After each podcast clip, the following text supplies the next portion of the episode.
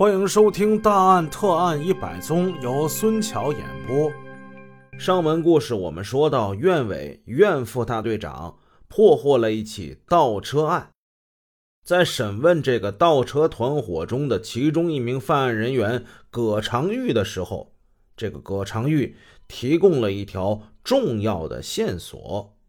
葛长玉今年是三十五岁，家住宁关。他说到这么一个事儿。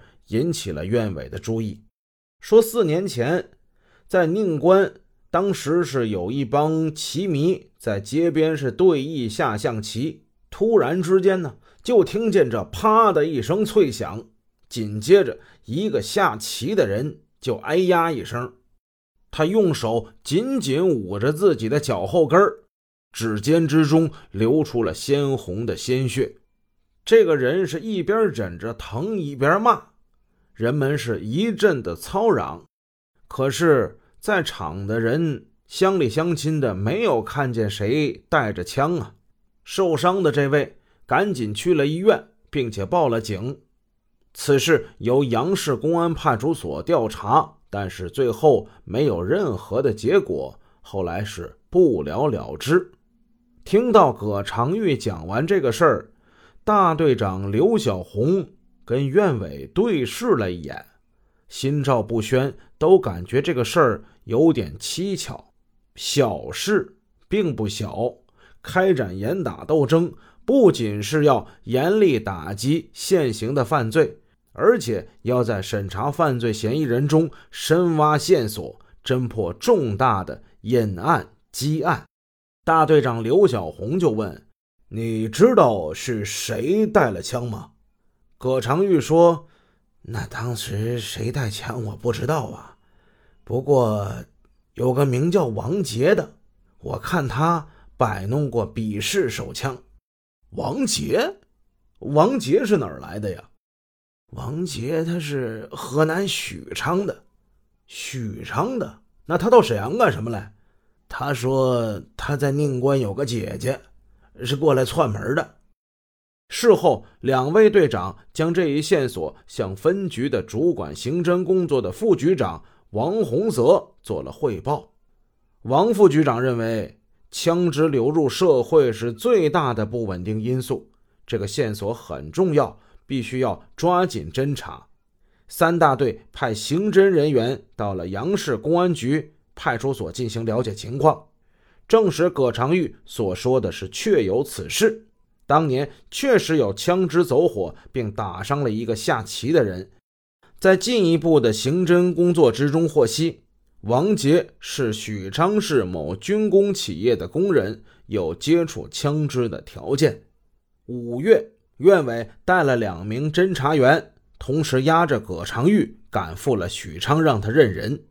可是他们扑了空。王杰因为偷盗，已经被工厂除名。老婆离了婚，他有家不归，在外流窜。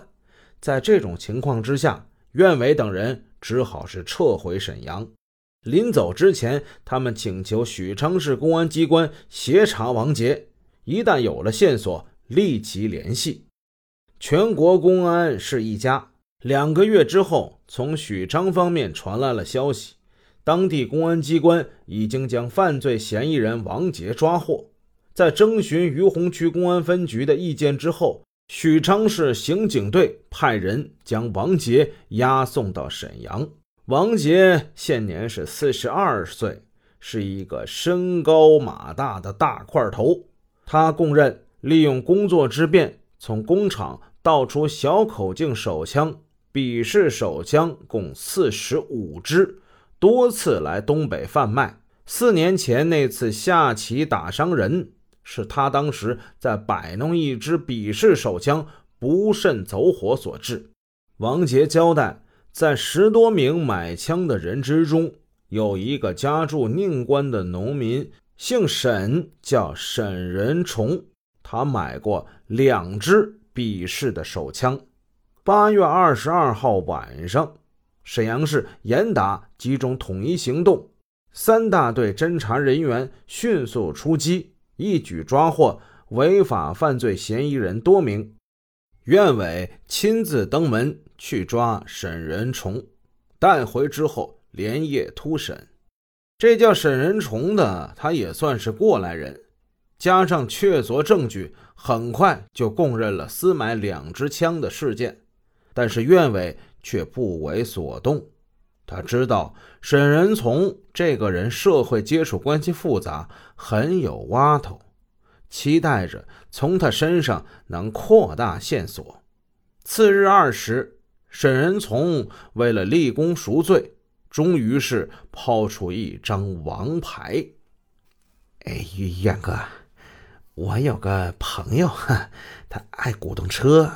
他说呀，在省武警总队，呃，某支队车库里有一辆斯柯达轿车要卖。那个车特别的新，但是价格很便宜，没有手续。我猜。这个来历可能是有点问题。那车是谁卖的？那具体情况我不清楚啊。但是你要是能找到庞葛，他就能找到这卖车的人。庞葛？庞葛是谁呀？庞葛呀，庞葛是沈阳 A 区区委的开车的司机。此处主播就用 A 区、B 区、C 区等代替了啊，反正听众能听明白就好。说这枪案现在已经是清了，但是随着这枪案却引出了可疑的车辆，那这涉嫌省武警总队跟区委机关这个事儿，不能等闲视之，是必须要查清楚。分局杨局长张政委。都十分的重视，责成王洪泽亲自布阵指挥。王洪泽跟刘小红、院委做了认真的研究。